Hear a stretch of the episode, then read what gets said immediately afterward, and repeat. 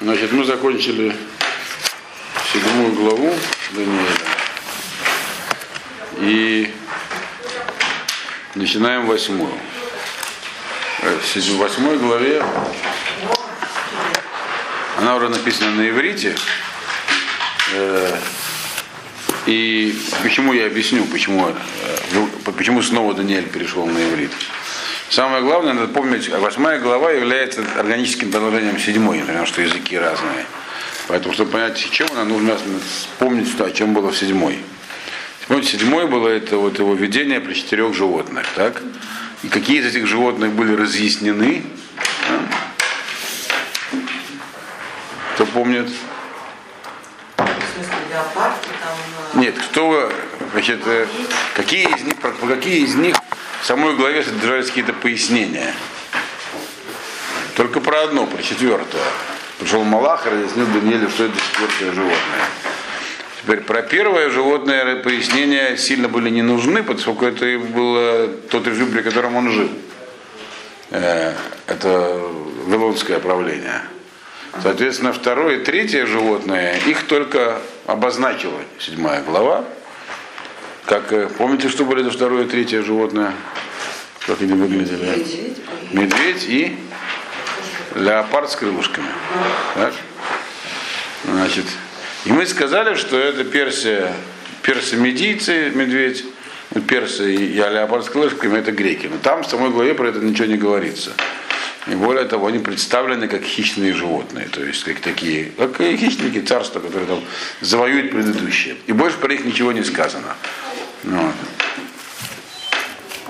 И даже то, что это Персия и Греция, это тоже как бы это там не, не объяснено подробно. То есть, другими словами, Даниэль увидел это самое видение. Когда оно было, вы помните? в седьмой главе. В каком году он его увидел? Первый год это... Первый год Бельшацара, так? Бельшацар всего три года правил. Значит, увидел это видение, и часть его ему была разъяснена, часть понятна и так, то есть про первого зверя было понятно и так, четвертого зверя ему разъяснил Малах, а второй и третий остались неразъясненными. Его, собственно говоря, теперь у него это продолжение наступает, где говорится про второго и третьего. Но они здесь совершенно по-другому будут названы. Другие звери. Другие звери, да. Но это они же самые. Почему, почему они представлены в виде барана и козла вместо медведя и леопарда? Это я поясню. Значит, и также еще осталась непонятная одна вещь, Даниэля, должна была остаться непонятной. Там, если помните, срок окончания всего был назван так очень, очень описательно. Значит, срок, два срока, полсрока, то есть так, какой-то такой завуалированной форме. То есть, а когда же все-таки, это тоже осталось неясным. И вот, значит, у него наступает еще одно видение. Это восьмая глава начинается, да. Еще одно видение. Я вам уже рассказывал, есть споры между мудрецами, называются ли эти видения пророчествами или нет. Или это более низкая ступень под названием хазон, видение все-таки. Пророчество, но не пророчество. Вот. И к чему они пришли? Значит, э, остались при своем. Есть такое мнение, не такое. А Дональд Скабранелли считает, что это тоже пророчество. А другие, более ранние, считают, что нет, что это другая ступень. Нам не так важно, но нам видно, что оно и по форме отличается от пророчества, да, то есть как это все происходило. И вот, значит, у него наступает продолжение, как я уже сказал. Так? Э, первый посук. Бишнат шалош ламалхут бельшацар. Амелах хазон нирайлай, ани Даниэль, ахарей нирайлай батхила. Значит, э, на, третий, на третий год царствования Бельшацара, царя, Значит, у меня случилось снова видение, поскольку я Даниэль, после доведения, которое было у меня в начале. То есть имеется в виду предыдущее. Что значит, поскольку они Даниэль, почему он вдруг говорит на иврите, а там по-арамейски? Это значит, надо понять. Здесь очень сложный перевод всего этого, и несколько версий есть его, поэтому будет часто не совпадать с тем, что у вас написано что есть язык очень сложный. Хотя это иврит, но арамейский был проще. Вот, поэтому вы, я, я специально, конечно, не смотрел этот перевод, который у вас, но уверен, что будет не совпадать во многих местах. Поэтому вы смотрите и задавайте вопросы, что там написано говорите. Значит, предыдущее пророчество, э, когда начался арамей, арамейский, когда они поступили на службу, на службу к э, Навуходнецеру и пришли, были впервые к нему призваны. И там были по-арамейски. Э, предыдущая глава заканчивается, когда а, предыдущая глава была в первый год царствования Бельшацара. Первый год царствования Бельшацара это продолжение царствования еще Вавилонского царства. А третий год царствования Бельшацара это конец Вавилонского царства. И все пророчества, которые содержатся здесь, уже с этого момента не имеют отношения к Вавилонскому царству. То есть это уже дальнейшее, э, про дальнейшее. Поэтому, поскольку, пока речь шла про Вавилонию и про Вавилонию, использовался вавилонский язык. Э, дальше идет речь про уже не имеет отношения к Вавилоне, поэтому с вавилонским языком, то есть с арамейским, расстался Даниил. Это объяснение, которое дает, дает Дон Ицек Абрабанель. Есть и другие объяснения, но они менее понятны, скажем так. Если есть, можно оспорить. Это такое самое простое объяснение, что поскольку исторический период э, вавилонского языка, а то есть ассирийского, закончил, поэтому перешли на иврит. Значит, и вот, значит, что написано в первом же посуке, что вот третий год, то есть в самом конце, мы видим, что это было видение непосредственно перед тем, как позвали Даниэля на то, что на этот самый, на пир Валтасара, то есть там ну, пятая, по-моему, глава лежит, да, что он там расшифровал ему, что произошло. То есть прямо перед этим он увидел продолжение.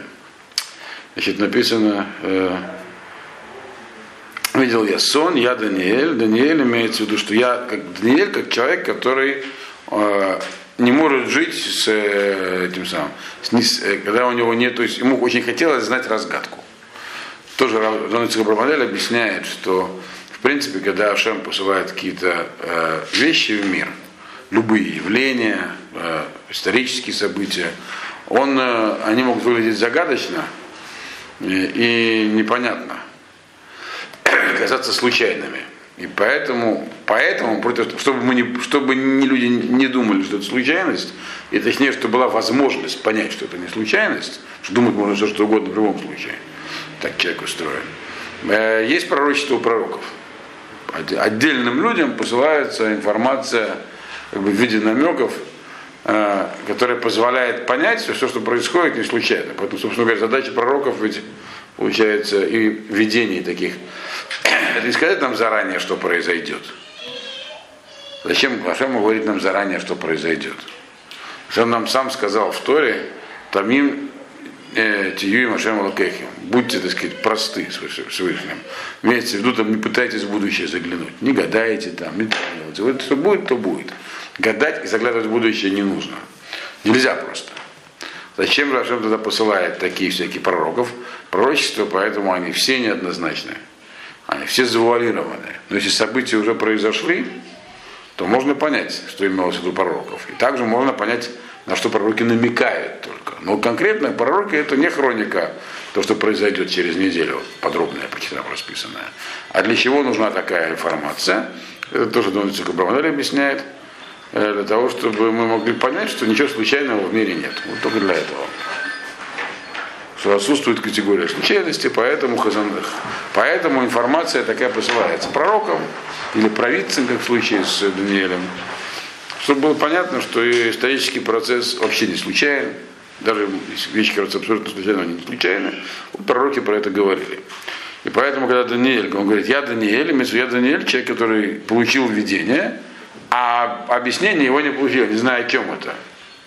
Эти второй и третий зверь, ему было непонятно, не могло быть понятно, о чем это же было. Вот. И поэтому сейчас, сейчас я увидел видение после того, э, э, которое видел в начале. То есть оно связано. Для чего оно пришло? Чтобы пояснить э, то, что он видел в начале, те аспекты, которые остались неясными. А уже сказал, осталось неясно несколько аспектов. В частности, что это за второе и третье царство. И также про, первое и четвертое царство было понятно их отношение с евреями. Там про это было сказано в пророчестве. Что, про Бавилон сам знал, можно сказать, пережил на своем и на своей шкуре. А про третье, про четвертое животное, там было объяснено, Малах объяснил, что будет про евреев. А про второе и третье было пунктирно, там сказано, что они будут могущественные, там, как медведь или как леопард с крылышками. И, и тоже и пропадут, то есть пройдут. И все. А как же евреи там, что, как они будут э, жить при этих царствах? И что это вообще за царство? Кто они такие? И когда они будут? То есть никакой информации он не получил, грубо говоря, про них. Вот это его, получается, мучило.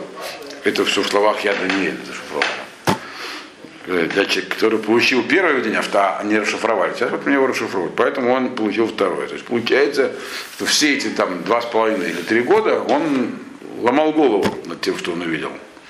И поэтому увидел вот это самое видение. Второй посук. Вареба хазон, ваибер оти, ва они бы шушана бера, ашер бе элам, амдина, Ваэба Хазон, они Аити Аль Уваль Улай. Вот так вот. Значит, я увидел значит, в видении, и я увидел себя стоящим э, в городе Шушан. Мы знаем, что Шушан это будущая столица Персии. Так, в этот момент, когда он э, это видение увидел, это все еще происходило у Бельшацара, то есть в, в Бавеле, в Вавилоне. Но в видении он себя уже увидел стоящим, э, находящимся в Шушане. То есть Персии, в столице, которую персы сделают столицей. Хотя это, в общем-то, она не Персия. Суза это не, не, не на территории Персии, как на территории Элама находится. Элам это все-таки часть Междуречия, если я правильно понимаю, северная. Вот. Э, было такое Эламское царство, одно из царств, это одна из, это, это территория сирийская была. Но действительно, столица, у них вроде было у персов две столицы, вот это Суза, Сушан и, Перси, и, Пер, и, Пер, и Перси, Персеполь, Персеполь, Персеполь да. Значит, он видел себя стоящим в Шушане, действительно это с ним в будущем произойдет. Он там будет работать, в том числе и советником Махашвироша. То есть сразу увидел себя на будущей работе в Персии. То есть это все уже значит, значит, мы начали объяснять, кто такой первый зверь, медведь. Это второй, значит, не первый, а второй, да, второй. Все пророчества я только что объяснял буквально минуту назад. Почему они завуалированы? Для чего они пришли? Увидел я себя стоящим в Шушане, столице, то есть Шушан столица. В момент пророчества он еще не был столицей. Так? Которая в Эламе, э, такая страна. То есть это сменится, другими словами, власть. Значит, увидел я в этом видении, я стоял на увале Улае. Уваль, слово уваль у вас наверняка переводится как река. И, и есть, не все с этим согласны, но предположим, что это река. Слово Евулеймаем, притоки, так сказать, ну, водонесущие потоки. Некоторые говорят, что это здание. Значит, здание? Да, такое большое здание, типа Кремля, вот, э, которое в столице. Ну, так, короче говоря, перси, дворец персидский. Если когда к нам приедет э, вот, человек, которого я уже договорился в его приезде, э, археолог библейский, специалист по археологии Рафляндии, он может подробно рассказать там эти здания были устроены. Книжка потом будет здесь интересная. Вот. Значит, и в Шушане, и в Персе, Персеполе они одинаковые примерно были. Значит, и, ну, предположим, что это была река, которая там протекала. И у вас, наверное, написано, что это была река под названием Улай. Да? Потому что все, почти все комментаторы так, э, э, об, так объяснили, так перевели, что это просто река с ее названием. Надо иметь в виду, что слово улай что означает на иврите? Может быть, вероятно, возможно, да.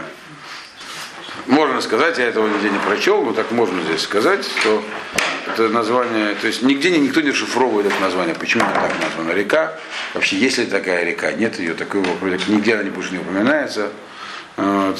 Но поскольку в самом начале, с самого начала главы ясно, что э, это пояснение, уточнение пророчества, я уже объяснял, для чего нужно пророчество было вообще такого типа.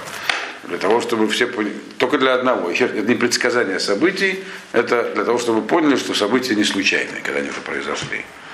Поэтому, а у Даниэля был вопрос. Он получил какое-то видение и не знает, о чем оно. Значит, по-прежнему остается возможность истолковать события как случайные. То есть Случай... Улай намекает на случайность, то есть на то, что он, был, он находился в неведении. Он не знал эти события, которые сейчас будут происходить, в Шушане.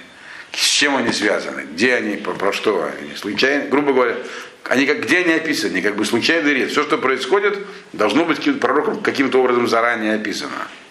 Все, что происходит, это должно быть упомянуто каким-то образом пророков. А где это упомянуто? Поэтому он, возможно, назвал, назвал эту местность Улай. То есть он находился в сомнениях, другими словами. Даниэль. Да. Да. У реки сомнений он находился. Слово Улай означает может быть.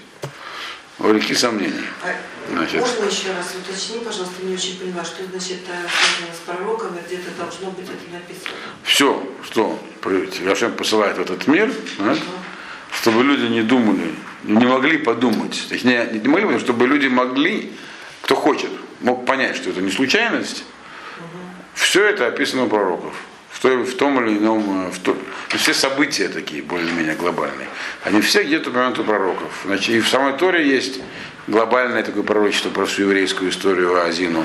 И, все, и у пророков почему так много детализировано все, что происходит. Но не ясно. В неясном языке. Это я, я объяснял, третий раз я сегодня поясняю, что пророчество это не, про, не описание того, что произойдет. И задача не описать, но чтобы мы знали заранее. А задача их, это так, считает Донцик и Брабанель, и вроде с ним никто не спорит по этому поводу. А задача пророчеств исключить категорию случайности. То есть для того, чтобы люди знали, при желании, те, кто имеет пытливый ум, как Даниэль, и хотят понять, могли понять, что вот то, что сейчас произошло, это то, что говорилось тому Ишияу или Ирмияу или еще где-то. А не просто потому, что оно так произошло. Вот, случилось и все. Ничего просто так не случается. Для этого есть пророчество, чтобы мы могли это понять при желании. Но они завуалированные, поэтому только при желании. Не, не пожелаешь, не поймешь. Ну, э, ты говоришь, что э, здесь как бы сомнение, и если что-то говорится, то должно Он получил видение. Ну. Значит, какое-то видение он получил, чтобы для чего-то, чтобы что ему сообщить, но он не понял, что, к чему это. Сам-то пророк должен понимать хоть, хоть как- примерно о чем это. У него нет ни малейшего представления, о чем это. Вот. Тем более, что он не был пророком еще. У него только видение, ему нужно было, чтобы их поясняли.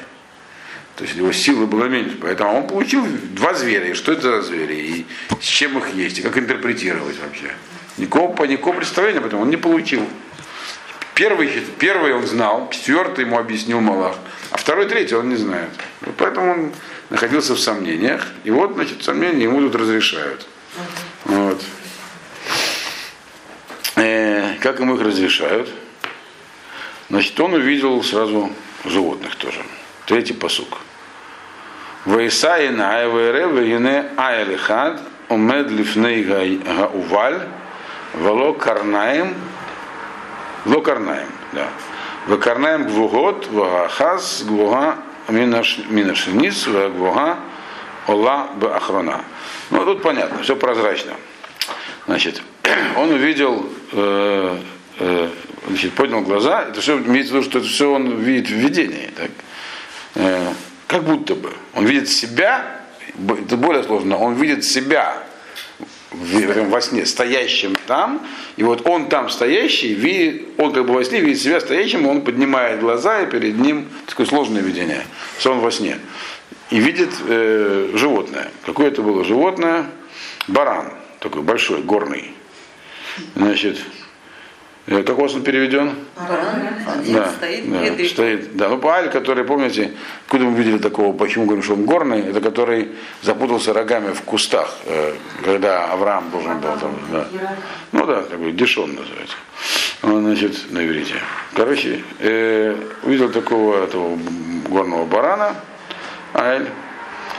Значит, он стоит перед этим самым увалем, перед, ну, предположим, речкой. И у него два рога. Значит, эти рога высокие, большие. Один рог выше другого. Э, И, и тот, который выше другого, он вырос вторым. Это понятно, про что говорится. Понятно, да? Ассоциация, да. О чем? А Персия, а Персия. Персия о Мидии. А. Да. Потому как э, второе животное было медведь, мы говорим, что это персы. Но здесь оно представлено в виде барана. Надо понять, почему вдруг медведь стал бараном. Да? Такая трансформация. Вот.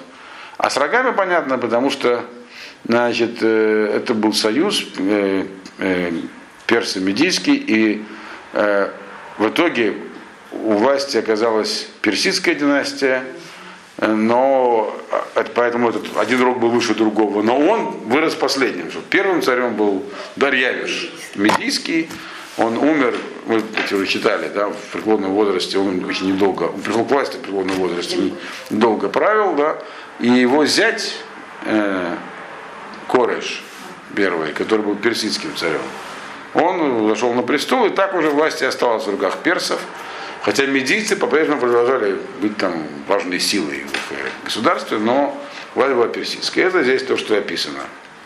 А только надо Понятно это все, да? Надо только понять, почему он стал бараном. Значит, и я уже сказал, что Даниэлю, кроме того, что было непонятно, кто вот эти вот э, э, животные, еще было непонятно, а где же там евреи в картине его пророчества. Пророчество же не просто так посылается, а что-нибудь про евреев узнать. Вот. И поэтому медведь стал бараном. Значит, э, медведь это э, животное очень суровое опасная. Э, так говорят. Что если с медведем встретиться, и он злой, то он запросто может обидеть. И даже, так сказать, разорвать начать. Ну вот. Значит, а, поэтому, и там мы говорили, что это царство, которое описывается медведем, значит, оно мощное, всех своих врагов там крушит, крушит и ломает. Но все-таки не лев, не царь зверей, не, не, не Вавилония, но тоже мощное. Значит, но это по отношению к другим народам. А здесь Даниэль интересовал как по отношению к евреям. А по отношению к евреям та же Персия была как баран, но в хорошем смысле этого слова называется. Доброе. Доброе, да.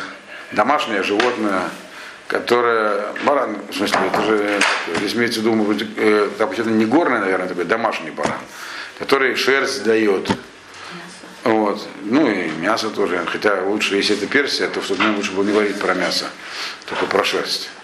Э, то есть имеется в виду, что э, евреи, евреи в Персии жили неплохо. И даже говорят, сейчас тоже там еще евреи живут тоже неплохо. К нам приезжали здесь персидские нынешние евреи. Ничего так говорят, жить можно. Это в Иране? Ага. Но, ну, а? Ну, сажают там всех. Но, вот. Но, тем не менее, сегодняшняя Персия здесь нас мало волнует. Речь шла про Персию, когда она была сверхдержавой, когда она доминировала в мире. И там действительно э, известно нам из Талмуда, что очень э, были теплые отношения у евреев с персами, когда жили под персидской властью.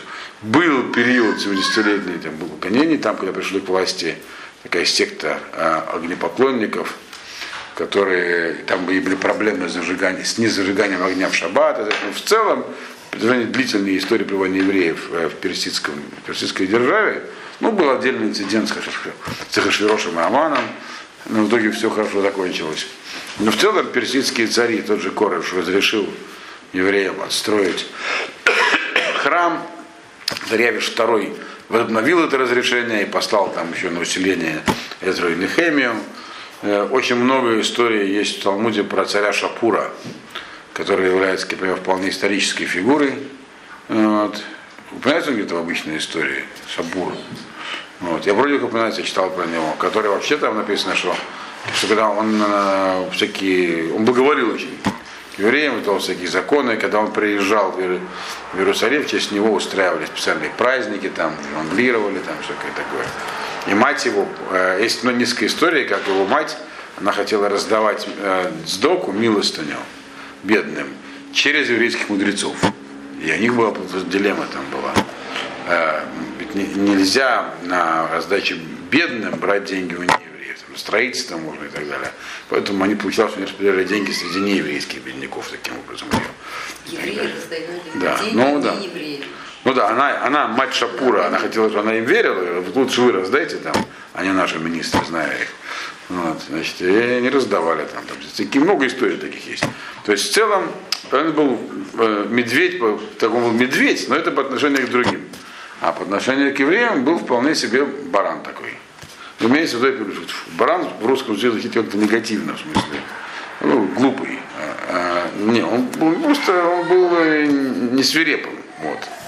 наоборот таким э, домашним. Это вот здесь имеется в виду. Это первое животное. Но это только так, только начало объяснения. Дальше все будет сказано гораздо более ясным языком. Кто это такой? Четвертый посук. Раите да айль минагех ямова цафона венегба веколь хайот ло ямду лефанав вэйн мациль ми еду вааса кирцено выигдиль.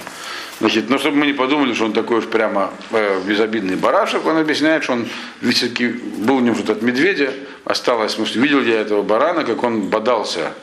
Э, значит, яма, обычно слово яма э, переводится как на север, потому что от земли Израиля, большое Средиземное море на север, а здесь яма имеется в виду запад, потому что от Персии он, это море на запад.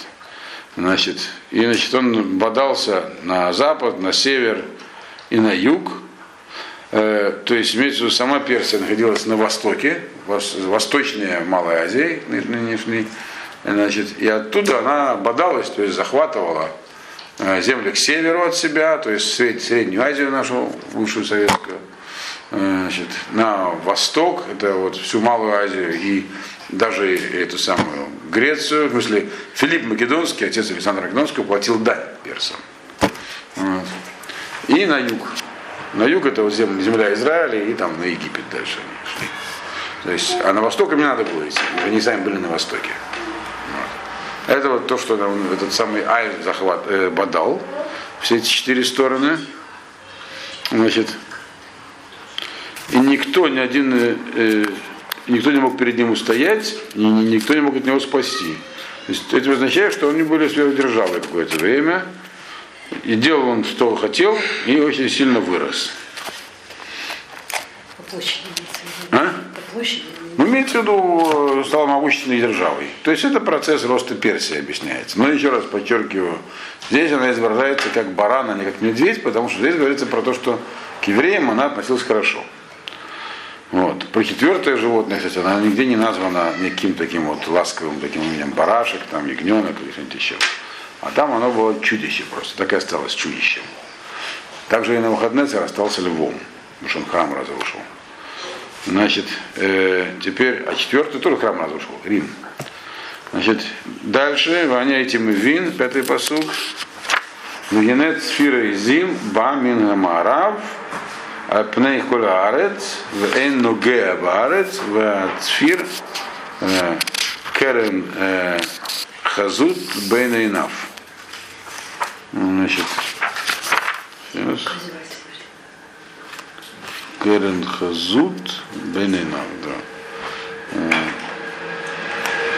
Значит, и вот я значит, в это всматривался, то есть он смотрел на этого, на барана, пытался значит, его осмыслить, то есть осмысливал, другими словами, я осмысливал барана, пытался понять, что мне показали, и вот тут я видел э, маленького козленка, ну, маленького козла точнее. Сирый зив это небольшой козлик.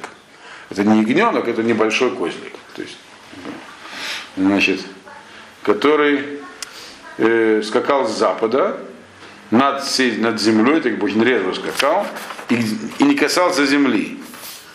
Значит, а у него был такой Керен, у него был такой хорошо видный рог между глазами. У вас так переведено? Да. Да, надо же, совпадает все, видно. Вот. Э, это тот самый э, козленок тоже, да? Козел. Козел. Вот сфера это не козел, это маленький козел. Да, да. Значит, вот он скакал, он такой э, резво очень, летел над землей. Это, понятное дело, греки. Греки были в, э, в первом видении кем? Леопардом. Да? Тут они стали маленьким козленком. Коз, маленьким козлом. Э, почему он был маленький? Э, э, объясню сейчас, дойдем до этого. Потому что э, здесь говорится про его, про, ну, сейчас я вначале переведу, а потом объясню, почему маленький. Значит, значит маленький козел, то есть не козел все-таки, это в среднем это маленький козел, небольшого размера.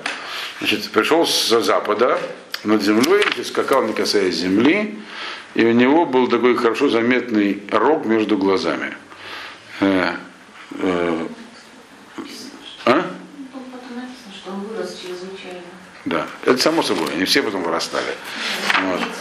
Да? Да, вначале он был маленький, понятно почему. Потому что Македония, откуда пришел, да, значит, ну, сам козленок это Греция, а рог это Александр Македонский. Да. А, Это дальше будет. Это дальше все это Малах пояснит во второй части. Малах это все пояснит Даниэль уже, так сказать, э, сам. Но я пока предвосхищаю рассказываю. То есть Греция, а рог, который из нее вырос, Александр Македонский, э, между глазами он находился, потому что глаза а, всегда означают, что человек смотрит и старается понять. Пытливый. Македонский написано про него здесь, что он ничего просто так не делал. Вначале все рассмотрел, рассматривался, он очень был умным. И воевал э, он, применяя всякие тактические приемы, и в том числе политически был очень изощренным человеком, несмотря на юный возраст.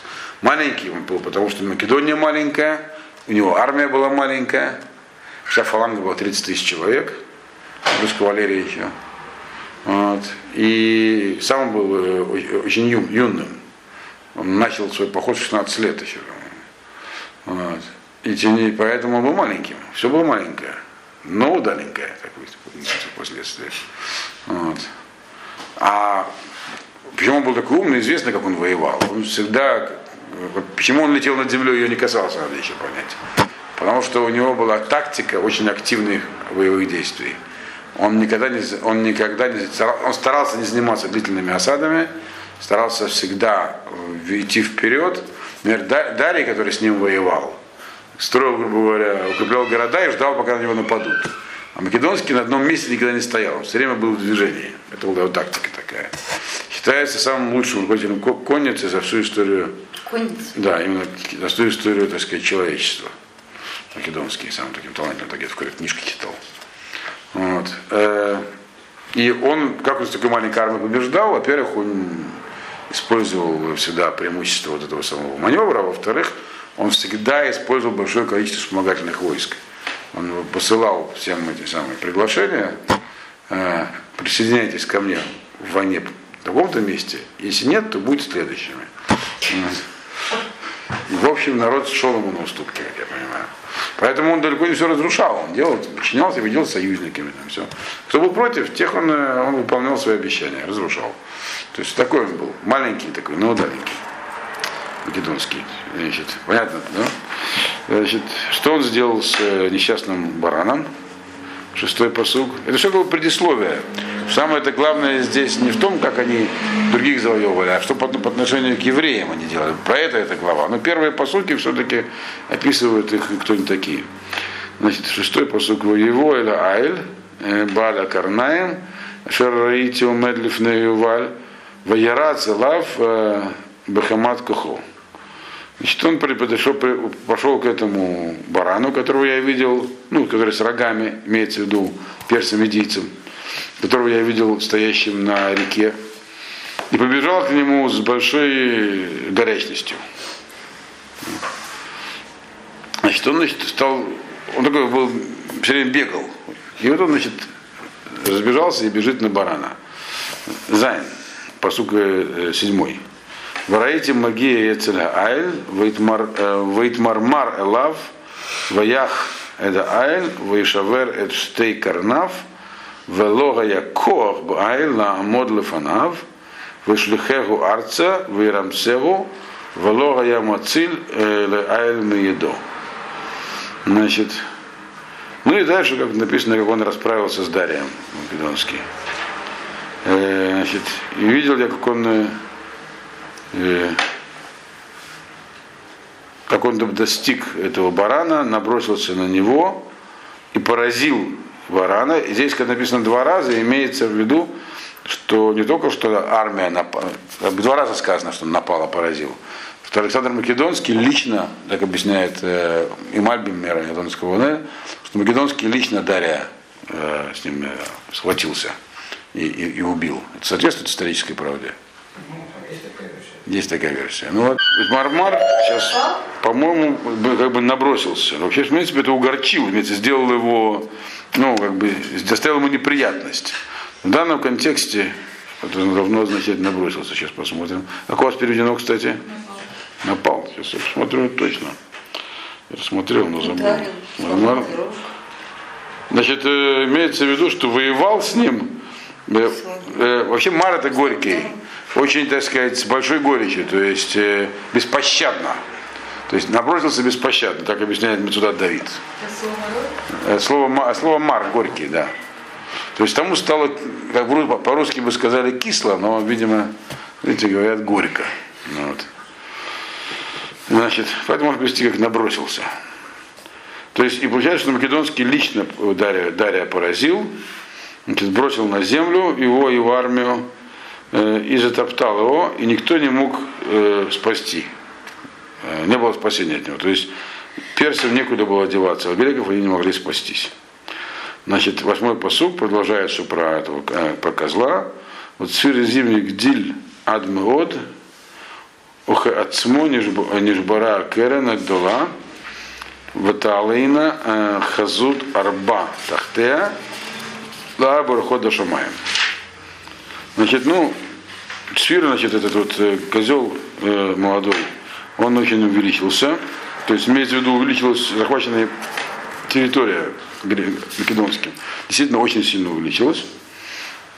Но вот потом он сам по себе сломался. Э, Имеется в виду, что македонского никто не убивал, он сам умер. И, да, и держава его сама распалась после этого, ну, при помощи его, его диадохов. То есть не внешне, нет, его никто не убил. Он умер, как бы, ну, у него он был ранен там при штурме чего-то. И впоследствии скончался от этой раны, но в общем его имеется в виду, что его не убили другие претенденты на престол. Это Умереть в бою, это, в общем, умереть естественной смертью, по их понятиям. Не, македонского никто не травил. Может, так в кино показывали, они не. А может быть. Ну, короче, э, Бутарха, по крайней мере, так не, не написано. Да. Ну и вот и также написано в Данииле тоже по трактовке Мальбима. У Мацмо Нишбара, это говорится про то, что Македонский умер не в результате того, что его убили же другие претенденты на престол, а сказать, тихо скончался сам. Может не тихо, но не важно. Было 32 года. Вот. Значит, значит сама, сам по себе этот Кэрен сломался, Э, и, то есть он погиб, большой. На его месте появились как, как бы, как бы, вроде бы четыре, э, четыре рожка вместо него по четырем сторонам э, земли. Значит, появились как бы четыре, потому что действительно то, что вы говорили, в итоге образовалось на его месте четыре диадохии. Но были, они появлялись, появились не сразу. То есть там долго между собой там воевали, делили, кто что захватит, сколько их будет. В итоге появилось четыре. Эти, как их называют, Птолемеи, Египет, э, Селевкиды, Азия, да? Кто еще там был? Ну ладно. Филипп, брат Александра Македонского, остался править Грецией там. Вот.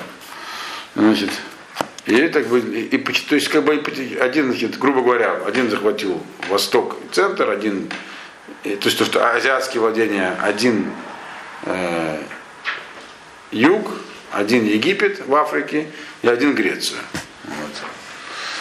Вот. А Запад кто? Греция, Филипп, брат, брат Александра. А Запад? Да, север тогда. А север, это, ну, север, он как бы вот этот центр имеется в виду. Ну, понятно, честно говоря, не помню, там что откалывалось. Но имеется в виду, главных четыре таких диадохи. Нас интересует продолжение, он подбирает все к еврейской тематике. Потому что, как мы помним, если с персами евреев не было особых проблем, то с греками уже были. События Хануки это всем известны. Вот. И это как раз с одним из диадохов. С македонским у них же были хорошие. Македонским-то да, македонского уже нету, все, умер. Вместо него четыре других образовалось, так? Э, Образовались не сразу. И они, значит, поделили между собой им- империю Македонского по четырем, ну, поделили, как бы, в итоге боевых столкновений поделили. Девятый посуг. Умин райхат маем яца керенахат мицеира. Ватигдаль етер аля негев валя мизрах валя цви. Вот, тут уже мы подбираемся к нашей теме. То, что я не хотел узнать. От одного из них, э, от кого сейчас, Мальвин привел всю эту греческую историю здесь со всеми именами. Э, он говорит, что от Слевка, Гидель, ну, короче, это не прочесть на иврите надо. А кого-то из Селевкидов, короче говоря, от одного из них вышел один маленький рожок, нет, вышел, вышел рог Мицаира, то есть от младшей ветви. Это говорится здесь про Антиоха Епифана, э, который, вот, собственно говоря, был правителем в Сирии, э, из династии Селевкидов, э, который, у него права на престол были спорные. Должен был быть его дядя царем. Значит, и впоследствии, собственно говоря, там и были постоянные внутренние дрязги, которые не давали ему спокойно расправиться с евреями очень часто. Э, и у него все время оспаривали царство. Поэтому здесь написано, что от младшей ветви, то есть от незаконной ветви вышел один там, из одной из четырех рогов, то есть четырех диадохов, и тогда и чересчур усилился. То есть он получил э, кусок, который был ему не подчинен. Усилился он куда, в какую сторону? На юг, на восток и Эль-Ацви, и к земле, к земле, которая называется поэтически Эрецацви, земля оленя, это земля, имеется земля Израиля. Она называется Эрецацви, еще одна из причин, почему называется Эрецацви, потому что сюда задают вопрос, задавали, а где же все евреи там поместятся? Поэтому говорится, что она же маленькая, что земля Израиля, она как, эрец, как шкура оленя, она называется эрезацви. Еще и другие причины называются эрезацви. От цвива, тифера, там есть такие другие объяснения. Но как шкура, которую можно растянуть. Действительно, рельеф местности горный, поэтому площадь намного больше, чем если просто так проекты смотреть. Я вам уже рассказывал, что э, жило там в те времена, когда земледелие было таким очень экстенсивным, как бы сейчас сказали, э, все время там жило примерно 8 миллионов человек. Это сейчас столько живет, может быть, это меньше. А во времена второго храма в конце было. И видно там, когда ездишь, там все холмы практически везде террасированы. То есть там везде террасы были. Террасы еще с тех времен, второго храма, первого храма. Вот. То есть это тот самый вот э, послед, ну, один из э, отростков э, греческих, он так вот дотянется до земли Израиля. Значит, что еще с ним произойдет, э, десятый посук, это уже мы перешли к их отношению к евреям. То есть вроде бы он и, коз, и козел, то есть домашнее животное, но от него что-то нехорошее произойдет, в отличие от барана. Вот. И, наверное, поэтому, что я не знаю, этого нигде не написано, может, поэтому один баран, другой козел, все-таки козлы чаще бодаются, как мне кажется, чем бараны. Значит, Ватигдаль ад цва шамаим ватапель арца мина цава мина кухавим ватирмасем. Значит, и он аж дорастет до того, что станет нападать на народ Всевышнего. Цва Шамаем, это вообще имеется в виду, если так перевести, воины неба. Здесь тоже поэтическое выражение. Имеется в виду э, э, эти самые евреи. Они здесь так называются. Ам Исраэль, Цва Шамай. Почему они называются э, э, как бы небесными людьми? Потому что уподоблены звездам. Написано в одном месте, в нескольких местах, точнее, в Торе, что их нельзя будет засчитать, как звезды в небе. Поэтому здесь в таком введении пророческом они называются народом или армией с неба, так, ну, народом с неба, говоря, евреи имеется в виду. То есть на них он нападет, то есть до, до, до, дойдет до того, что даже на них нападет, то есть совсем станет уже таким э, нахальным, и бросит на землю из них, из этих самых, из этого народа, из, из звезд, и из звезд, которые и, и растопчет их. Имеется в виду из простого народа, то есть он будет, как будет пострадает от греко-сирийцев, точнее от Антиоха и его армии, как простые евреи, Минацава, так и звезды, то есть э, мудрецы. И это соответствует действительности тому, что впоследствии произошло во время хашманайских войн. Так? То есть тут уже Даниэль получает ответы, пока еще ему не говорится конкретно по именам, кто этот народ. Но ему объясняется, что будет такой народ, который вот такие вещи произведет. что такое Цва Шамаем, он понимал, о чем идет речь, он знал. Так? Нам требуется пояснение. Одиннадцатый посук. Вацара Цава э, Егдиль Умимену Гурам. А, Умимену Гурам Матамид в ушлах Махон Мигдашо. Значит, так, так, так, сейчас секунду, нужно посмотреть, я загуглю.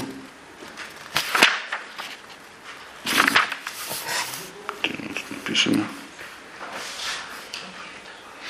Значит, да, тут есть разночтение у разных комментаторов, что здесь имеется в виду, но пойдем по максимуму пока. Это будет продолжаться, пока не появится сарцава, пока у этой самой, поскольку здесь евреи упорно называются цава воинством, то значит у воинства есть сарцава, есть руководитель армии.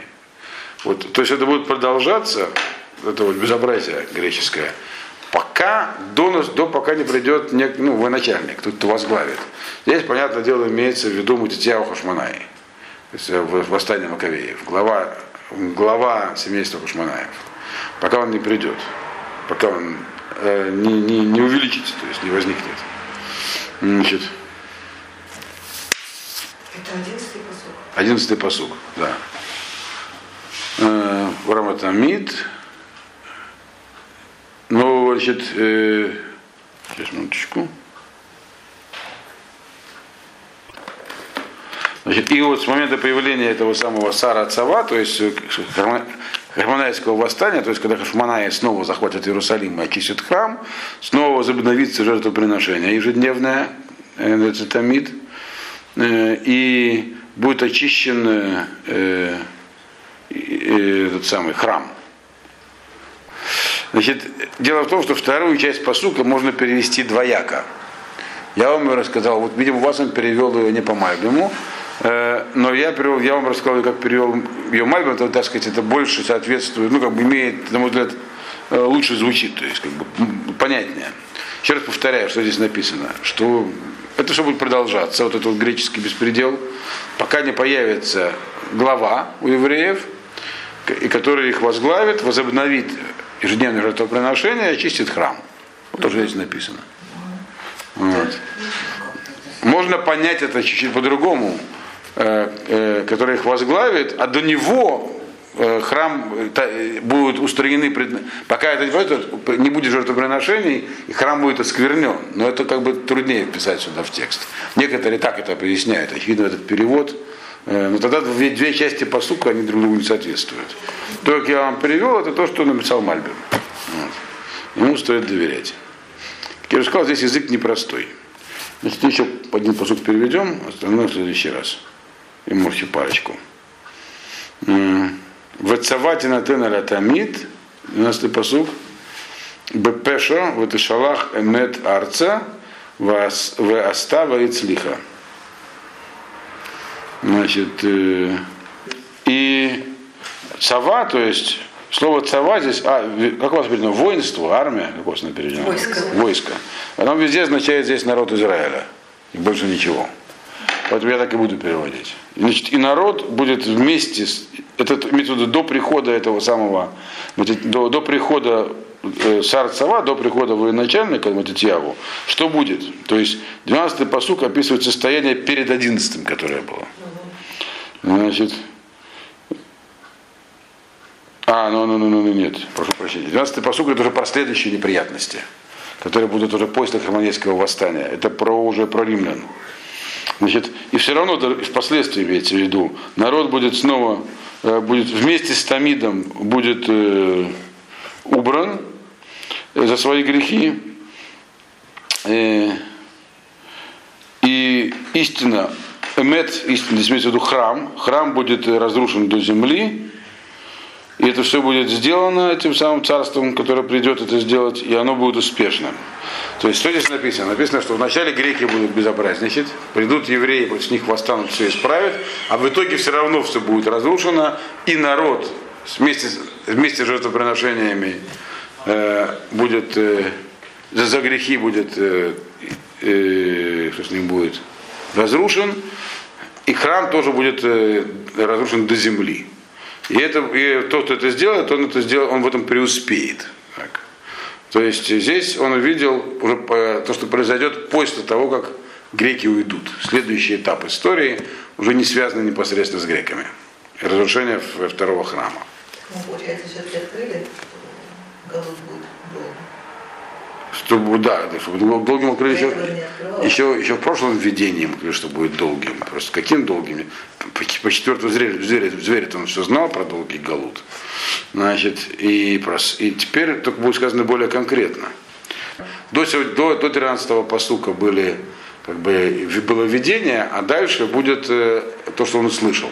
То есть здесь было то, что он увидел, потом то, что он услышал, а потом то, что он по этому своему поводу объяснят. То, что он увидел, мы закончили. Так более или менее объяснили, но подробнее это все объяснит э, Даниэлю Малах, Гавриэль, который будет с ним разговаривать. Вот. В конце главы. Все. В следующий раз.